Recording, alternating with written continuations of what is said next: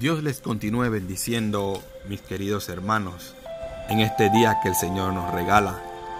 Hoy quiero compartir con ustedes en el libro de Marcos, capítulo 2, desde el versículo 2 en adelante, que dice, pronto la casa donde se hospedaba estaba tan llena de visitas que no había lugar ni siquiera frente a la puerta.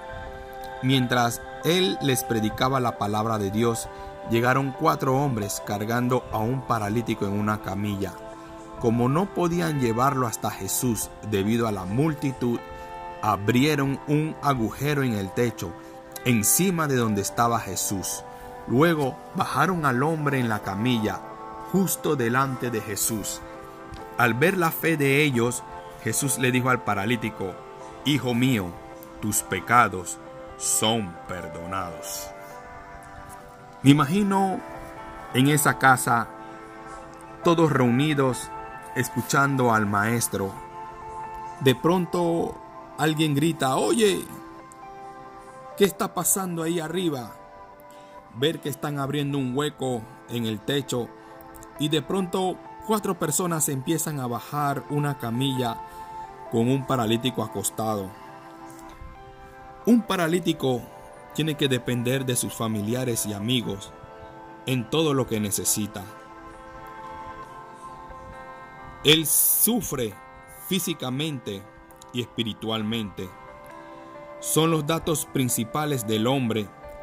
Pero, ¿quiénes eran las cuatro personas que hicieron el hueco en el techo para poner a su amigo frente a Jesús? La Biblia no nos da nombres pero es de suponer que eran hombres comunes, que tenían un amigo que necesitaba a Jesús. Eran como nosotros, personas comunes con amigos necesitados. Estos hombres pudieron valerse del poder de Jesús. Tenían una fe bastante grande como para creer que Jesús haría algo por su amigo que sufría.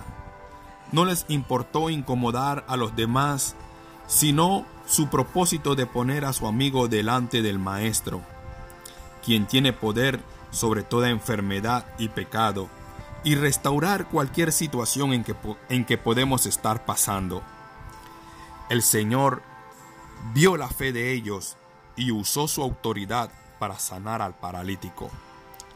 No sé qué situación puede estar viviendo o atravesando algún familiar o amistad nuestra pero hoy quiero decirte, Jesús tiene todo el poder para obrar a su favor. No desmayes, que tu fe, nuestra fe, no mengüe a favor de los nuestros. Él es el único que puede derrotar los obstáculos de la vida, ya sean físicos, mentales y espirituales. Él está disponible para aplicar su autoridad en tu vida y en la de tus amigos y familiares. Lo único que tenemos que hacer es pedirle que lo haga.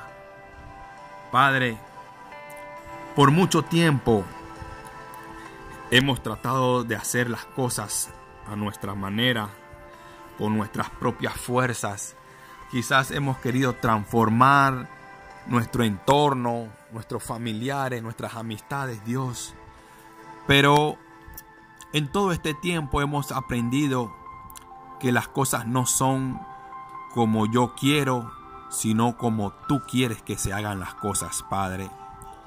Yo te pido que mi fe no mengüe.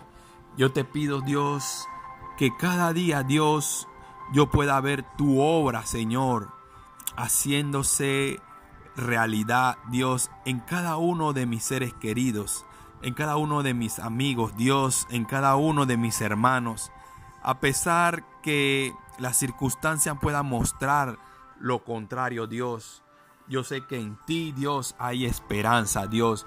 Y mi esperanza está puesta en ti, Dios, de que tú harás, Señor, algo diferente en la vida de cada uno de ellos, Dios. Yo te lo pongo en tus manos, Dios. Así como esos amigos, Dios, pusieron en tus manos, Dios, al paralítico, Dios. Así, Dios, en esta hora, Dios, yo pongo, Señor, esa situación que yo pueda estar pasando, Dios, aún Señor, este, yo te pongo, Dios, a un familiar, Dios, yo te pongo a un amigo, Dios, en tus manos, Dios, que sabemos que es el mejor lugar donde puede estar, Dios, y sabemos que tú vas a obrar en ellos, Padre. Padre, que nunca desmayemos, Dios, porque sabemos que tú vas a obrar a favor de ellos, Dios. Gracias te damos, Dios, una vez más, Señor, porque sabemos que en ti hay esperanza, Dios, y que en ti son nuevas todas las cosas, Padre. Gracias te damos una vez más, en el nombre de Jesús.